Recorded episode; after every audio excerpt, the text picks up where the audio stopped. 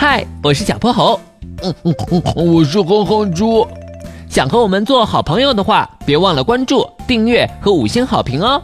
下面故事开始了。小泼猴妙趣百科电台，大自然中的自动灭火器。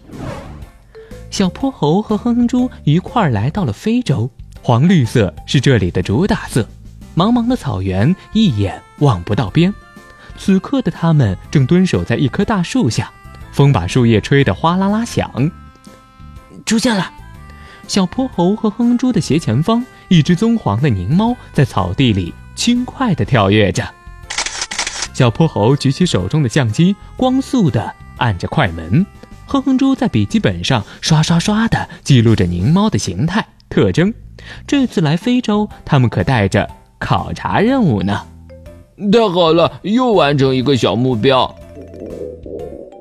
临近中午，哼哼猪的肚子已经叫了三回。小泼猴，咱们是不是该吃饭了？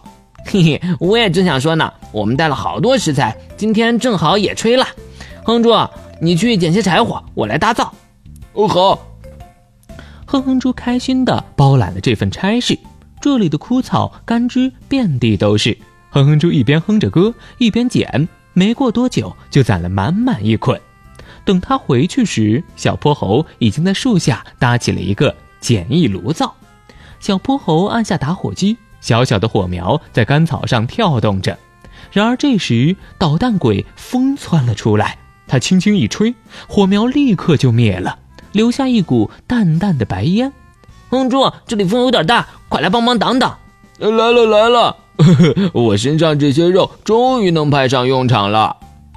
呼呼的大风被哼哼猪挡在身后，干草再次燃烧了起来。没有风来捣乱，火烧得越来越旺。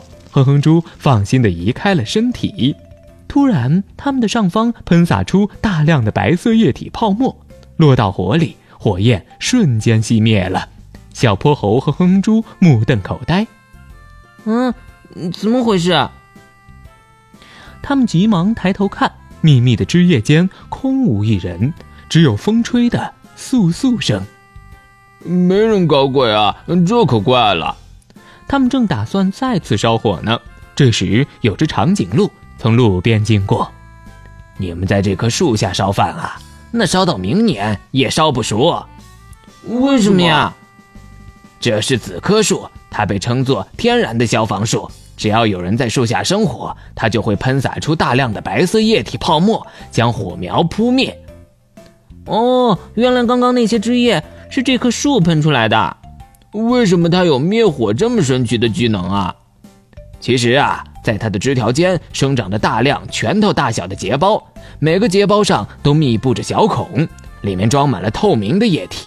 当遇到火光照耀时，叶汁就会从小孔里喷射出来。